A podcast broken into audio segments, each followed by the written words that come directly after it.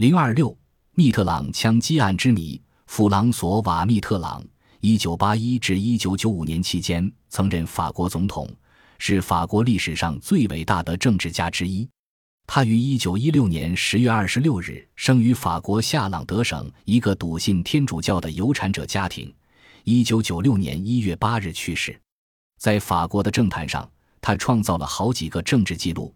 自1944年8月进入戴高乐临时政府，至1995年5月离开爱丽舍宫，驰骋政坛五十余年，成为20世纪法国政治生涯最长的人物。1947年1月出任退伍军人部部长，时年只有三十岁，成为1804年第一帝国以来最年轻的部长。此纪录迄今未破。连任两届总统，在爱丽舍宫足足待了十四个春秋。是迄今为止法国任职时间最长的总统。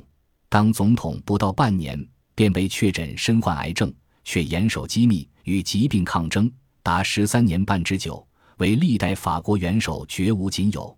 以右翼分子发迹，而以左翼代表登上权力顶峰，成为法国政界一道独特的风景。他的一生跌宕起伏，就像一部离奇的长篇小说。其中，天文台公园枪击事件就是他的政治生涯中影响至深却又扑朔迷离的一段经历。一九五九年十月十五日，巴黎新闻头版头条披露了一条耸人听闻的消息：极端殖民主义分子准备暗杀一批主张谈判解决阿尔及利亚问题的人士。悲剧有可能在明天发生。杀人凶犯别动队已经越过西班牙边境。黑名单已经确定。就在这天夜里，时任参议员的密特朗同几个朋友用餐后驱车回家，发现被一辆黑色轿车跟踪。密特朗故意开车转来转去，怎么也甩不掉这辆车。他急中生智，快速开到参议院南边的天文台公园，弃车而逃，翻过铁栅栏，趴在花草中。这时，背后响起一阵枪声，汽车连中七弹。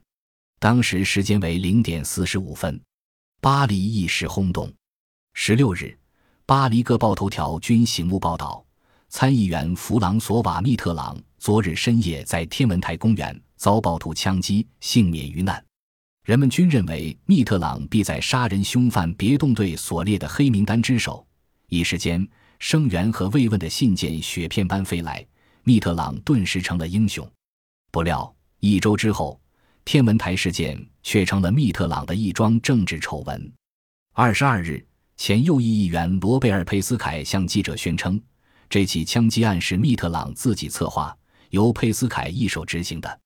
他是在核实密特朗已不在车内之后，才让他的同伙阿贝尔达于龙开枪的。佩斯凯还说，事发前他特意给自己写了两封信，一封以代取邮件方式寄巴黎。一封是寄往卡尔瓦多斯的挂号信，且两封信均有邮戳为凭。他还说明，行动前他曾于十月七日、十四日和十五日分别三次会见密特朗，共同策划、商定行动路线和方式方法。佩斯凯说的活灵活现，在他的描述中，天文台事件分明成了密特朗沽名钓誉的苦肉计。此时此刻，作为当事人的密特朗。除了矢口否认外，真是百口莫辩，拿不出任何证据。据密特朗自述，事发前佩斯凯确实三次悄悄见过密特朗，告诉他暗杀名单中他名列榜首，需小心提防。佩斯凯还出谋划策，一旦发现汽车被盯梢，千万别往家门口开，因那里无处躲藏，还是逃往天文台公园比较安全。佩斯凯要密特朗保守秘密，也别向警察局报告。所以，发生枪击事件后，密特朗真的信守诺言，事先没有告诉任何人，事后也没有告诉警方。但是他没有证据证明自己是无辜的，于是密特朗顿时从一个受害者英雄变成了一个政治骗子，不仅成为政敌攻击的目标，甚至许多朋友也嗤之以鼻，纷纷离他而去。在此之前，密特朗由于其政治主张一直与戴高乐相对立。而与戴高乐势不两立，所以，在一九五九年一月戴高乐就任第五共和国总统之后，密特朗的政治生涯转入低谷。不仅丢掉了在前七年间历任不同部长的优势，而且还在国民议会选举中丢掉了连选连任十一年的议员席位，不得不重操律师就业。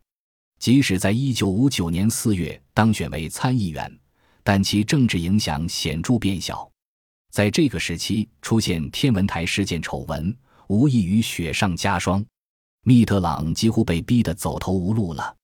戴高乐的首任总理米歇尔·德伯雷并不肯就此罢手，借此机会给已被打在地的密特朗身上踩上一只脚，向参议院建议取消密特朗的议员豁免权。十一月二十五日，参议院就此案进行讨论时，密特朗指责政府是这桩丑事的主谋或帮凶。他援引前总理布尔热伊莫努里的类似事件为自己辩护。一个月前，也是这个佩斯凯曾经恐吓过布尔热伊莫努里，后者报告了国家安全局长，佩斯凯才停止纠缠。而这次密特朗的遭遇同希尔热伊莫努尔一模一样，使用的是同一手法。